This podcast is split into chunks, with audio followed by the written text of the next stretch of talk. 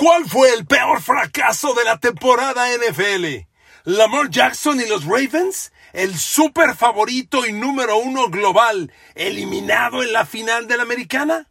¿Los Cowboys y sus casi 30 años esperando para volver al Super Bowl? ¿O Josh Allen y los Bills, que siguen soñando con que reivindique a Jim Kelly y algún día les pueda dar un Super Bowl? ¿Qué tal Jalen Hurts y Filadelfia, que con un tremendo equipo de Super Bowl se desplomaron hasta lo más profundo y acabaron perdiendo seis de sus últimos siete partidos? La NFL es una liga que se mide por el Super Bowl. Juegas y compites para ganar el gran juego. Es el único objetivo, pero hay equipos muy cerca de conseguirlo y sembraron enormes expectativas al respecto.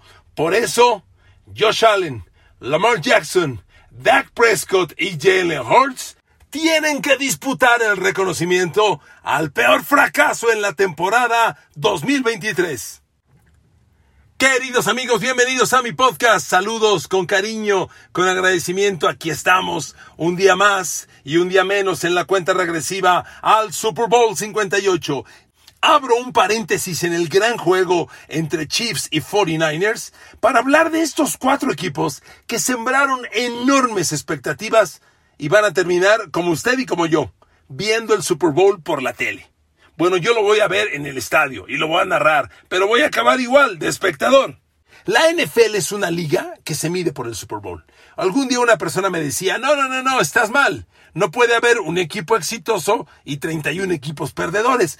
Es cierto, tiene razón, porque esos 31 que no van a ganar el Super Bowl tienen una distinta valoración. No es lo mismo, por ejemplo, Houston, los Texans, que no van a ganar al Super Bowl, pero de ser el penúltimo equipo de la liga, el 31 la temporada pasada, se metieron a playoff compitieron en grande, ganaron un juego de playoff y luego retaron en serio a los Ravens.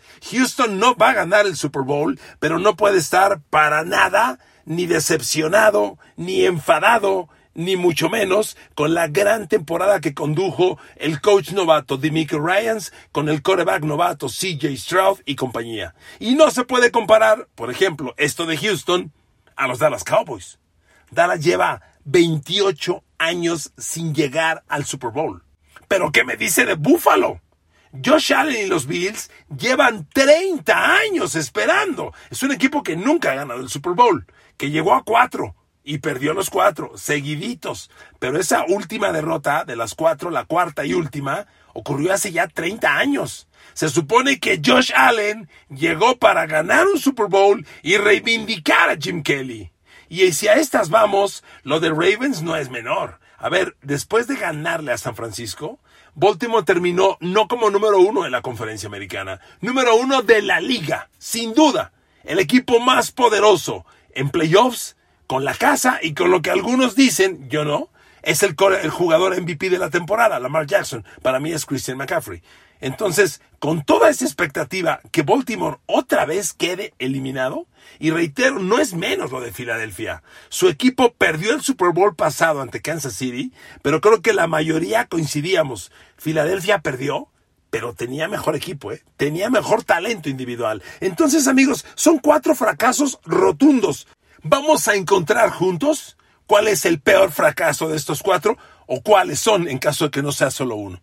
Amigos, si tenemos que iniciar el análisis como Dios manda. Y la NFL, que es una liga de corebacks, se mide por los corebacks. Y mire, inicio con esto.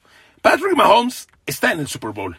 ¿Y sabe por qué está en el Super Bowl? Porque el señor Mahomes es titular desde el 2019, está al mando de los Chiefs desde ese año y desde entonces ha jugado 17 partidos de playoff hasta el momento. Playoff, Super Bowl se cuenta como playoff también.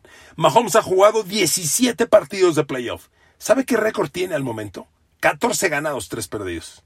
Derrotar a Patrick Mahomes en playoffs o Super Bowl es literalmente un sueño. Solamente le han ganado dos quarterbacks a Patrick Mahomes en playoffs o Super Bowl. Solo dos.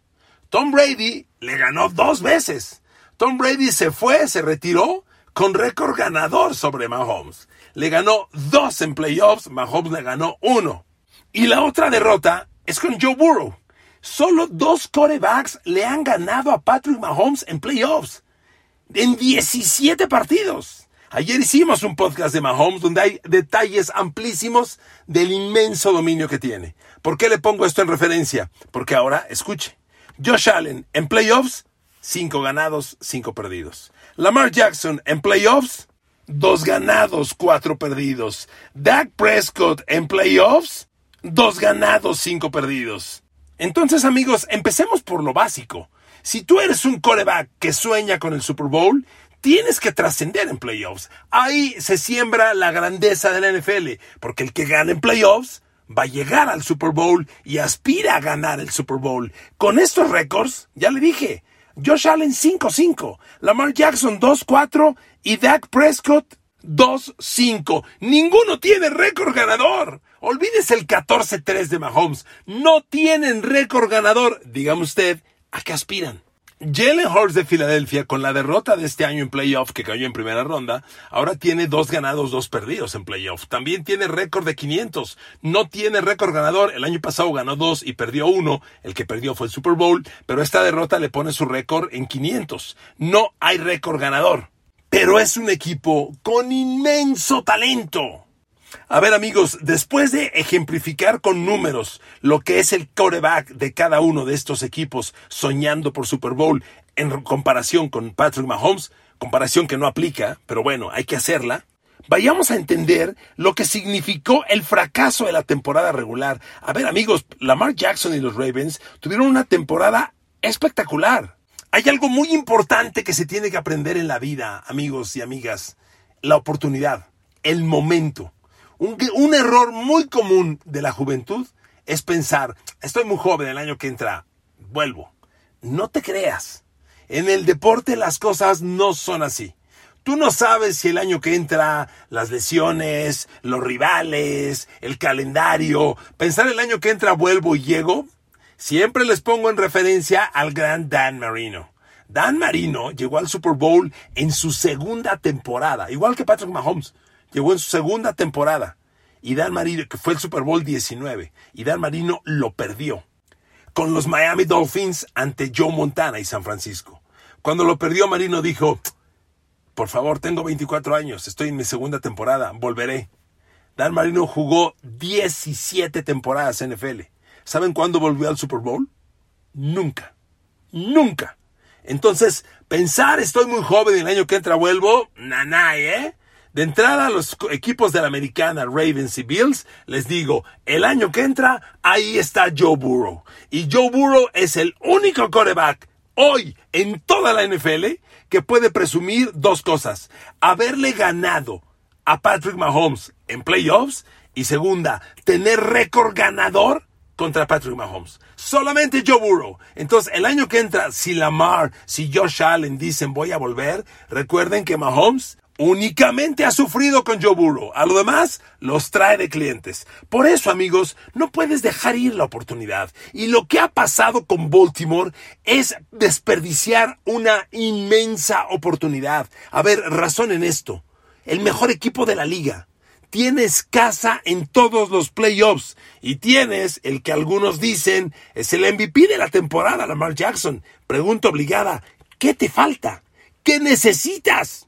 Bueno, pues lo que necesitas es el talento para ganarle a Mahomes en playoffs. Y eso hoy no existe. Lamar Jackson se ha venido cayendo. El mito de Lamar Jackson se empieza a diluir poco a poco. Yo lo he dicho al cansancio y si usted me hace el favor de escucharme con regularidad en mis podcasts, lo va a recordar. A mí Lamar Jackson no me gusta y la razón de que no me guste es que Lamar Jackson es un corredor que juega de coreback. Los corebacks en la NFL lanzan el balón y trascienden lanzando el balón. Y Lamar Jackson, a los que enloquece, los enloquece, dice que porque corre y que porque es muy dinámico y como le dicen, electrizante. Ah, bueno, pues el electrizante seguirá viendo el Super Bowl por la tele. Hay que agregar esto, amigos, que es bien importante. Además de ser el número uno y todo el escenario tan favorable con el que Baltimore entró a playoffs, los Ravens tuvieron la defensiva número uno de la liga en puntos permitidos, es decir, la defensa que menos puntos permitió. La segunda defensa que menos yardas permitió. La defensa número uno en capturas de coreback. Hombre, ¿Qué necesitas para derrotar a los grandes corebacks? Una defensa que presione y capture al coreback rival. Pues los Ravens tuvieron la número uno.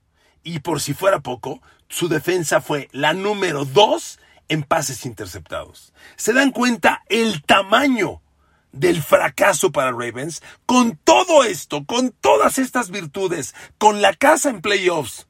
Además, amigos, un equipo sano por ejemplo, ahora que hablemos de Buffalo, pues Buffalo tendrá que decir, sí, te recuerdo que no tuve a, Matt Milano, te recuerdo que no tuve a Daquan Jones, te recuerdo que perdí a Travis White. O sea, Buffalo perdió jugadores muy importantes por lesión. Y ahí tiene un tema que hay que reconocer. Ravens no perdió a nadie, vaya, a nadie relevante. Llegó con un equipazo brutal, bestial, con la casa, con todo a favor, con el escenario, con todo, absolutamente todo. Amigos, de verdad, es imposible no reconocer que lo de Lamar Jackson y los Ravens es un fracaso monumental. Hay equipos a los que solamente se les mide por llegar al Super Bowl. Por eso al inicio hice la diferenciación. No es lo mismo comparar a Houston con los Ravens. Son dos escenarios muy distintos. Baltimore llegó por el Super Bowl y con todo lo que fabricó en las 17 semanas regulares, este era el año. Lamar Jackson, este era el año. Agreguen otra cosa. A Lamar Jackson le dieron sus 248 millones de dólares que tanto chilló el año pasado. ¿Se acuerdan? Todo el drama. No me quieren, no me respetan, me discriminan. Le pagaron. ¿Dónde está? Amigos, he iniciado con los Ravens porque para mí el de Ravens tiene que ser el gran fracaso del año. Todo, todo, absolutamente todo señalaba a este equipo para el Super Bowl. No llegar es un fracaso inmenso y por supuesto, el fracaso primero se le cuelga al coreback. En una liga de corebacks, triunfan los corebacks y fracasan los corebacks. El gran fracaso de los Ravens es el gran fracaso de Lamar Jackson. Como ya le adelantaba, Buffalo tiene un tema. Fueron demasiados lesionados, demasiados, sobre todo a la defensa. Pero yo debo decirle una cosa, al final Bills estaba jugando una defensiva increíblemente efectiva. Sin Matt Milano, sin Daquan Jones, sin Travis White, realmente Buffalo hizo un gran trabajo. Pero amigos, ¿para qué haces un gran trabajo si llegas contra Patrick Mahomes a perder como siempre? Josh Allen ahora tiene contra Patrick Mahomes en playoffs cero ganados, tres perdidos. Y aquí, amigos, cabe una reflexión. Patrick Mahomes es el monstruo. Y cuando surgen personajes como él, que acabamos de ver despedir a uno de ellos, Tom Brady, lo que provocan estos personajes es que grandes jugadores que están un escalón abajo de estos monstruos se la pasen como espectadores. Hombre, Big Ben Roethlisberger rescató dos Super Bowls. Muy bien por él, pero fue uno de los grandes y principales clientes de Tom Brady. Tom Brady terminó contra Big Ben Roethlisberger en el Patriotas Steelers, 12 ganados, 2 perdidos. Así trajo a Big Ben, 12-2. Y se lo pongo como ejemplo, porque pensar en que Josh Allen el año que entra ahora sí le va a ganar a Patrick Mahomes, mire, falta la agencia libre, faltan muchas cosas, pero yo le preguntaría, ¿y por qué? ¿Y a partir de qué pensamos que ahora sí Josh Allen le va a ganar a Mahomes? Perdóneme, ya Mahomes lo agarró de cliente. Sin duda acabó el año pasado y Josh Allen recibió calendario, cerillos, todos los presentes que se le dan a un cliente distinguido, los recibió Josh Allen. No le ve una a Patrick Mahomes. Y como están las cosas, ni lo verá.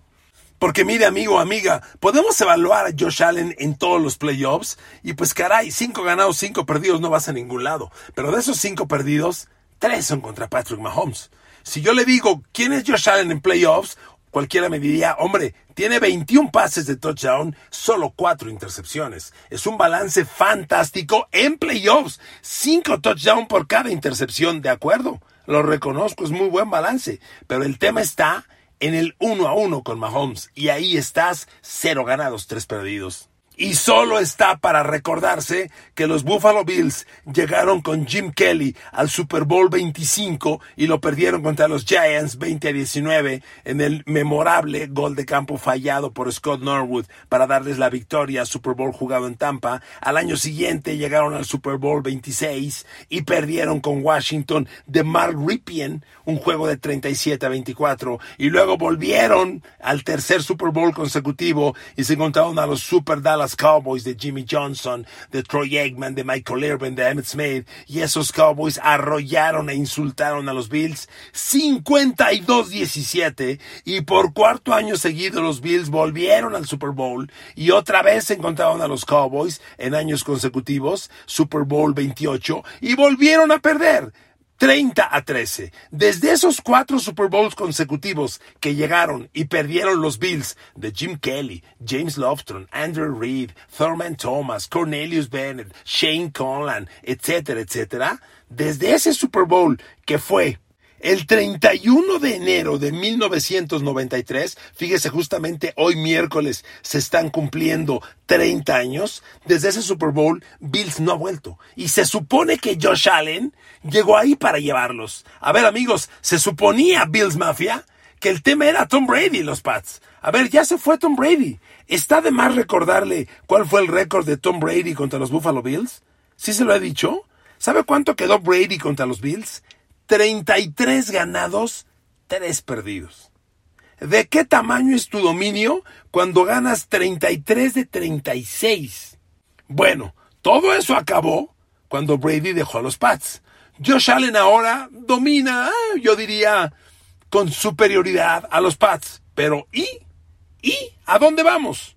Por eso, amigos, pensando en el vuelvo en el 2024, yo solo les quiero recordar una cosa. A ver, me voy uno por uno. Buffalo Bills, en un mes y medio, para ser preciso, el 14 de marzo, inicia la agencia libre. La agencia libre de la NFL es cuando los 32 equipos salen con su dinero que les quede en el espacio de nómina a comprar agentes libre, pero salen a comprar jugadores los que les quede dinero. Hay a quienes no les queda y hay a quienes se exceden y Buffalo va a ser de esos. Cuando llegue la agencia libre, hoy los Buffalo Bills se exceden en su nómina 51 millones de dólares. Es decir, no tienen dinero para comprar agentes libres y tienen que cortar contratos por 51 millones de dólares. Fíjese nada más.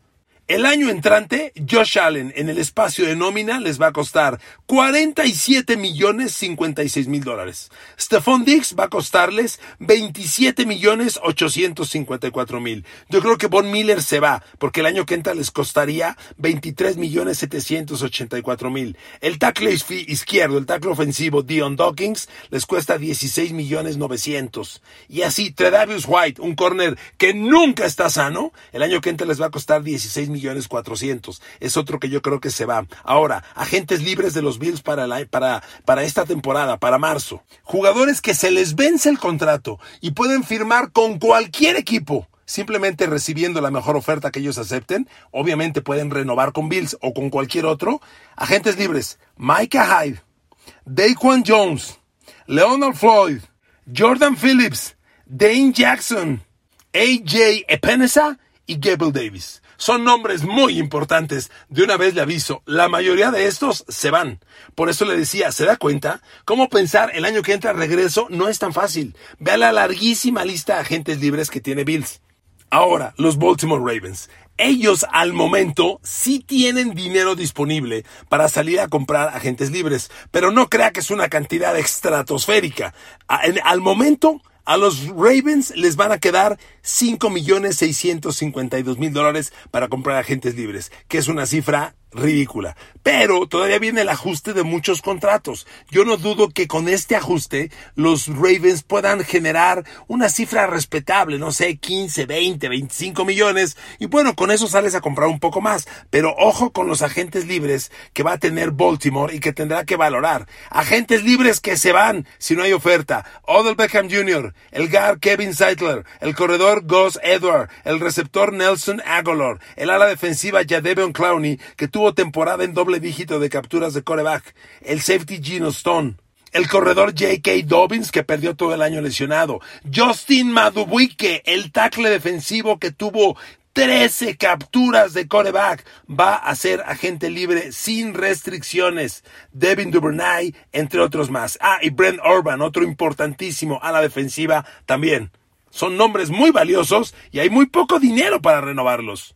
Ahora, Cowboys, en Dallas también hay una bronca seria, porque el año entrante, la próxima temporada, Dak Prescott les va a costar 59 millones 455 mil dólares en el espacio de nómina. Eso hay que reducirlo haciéndole un nuevo contrato donde el prorrateo baje la cifra para la próxima temporada. No está fácil. Dak Prescott va a querer dinero cercano a los 60 millones de dólares. Y yo creo no los vale. Al día de hoy Dallas no va a tener dinero disponible para invertir en la agencia libre. Se pasa 14 millones y medio, 14 eh, millones 298 mil. Con los ajustes que restan en algunos contratos, podría apretarse esa cifra, más el nuevo anuncio, el incremento en la nómina. Dallas podría tener un piquito, pero la bronca son los jugadores a los que le tiene que renovar. Como le decía, hay que darle un nuevo contrato a Dak Prescott que aunque no va a ser agente libre, hay que renovarle para bajar esa cifra. Tyrone Smith, el tackle izquierdo, agente libre.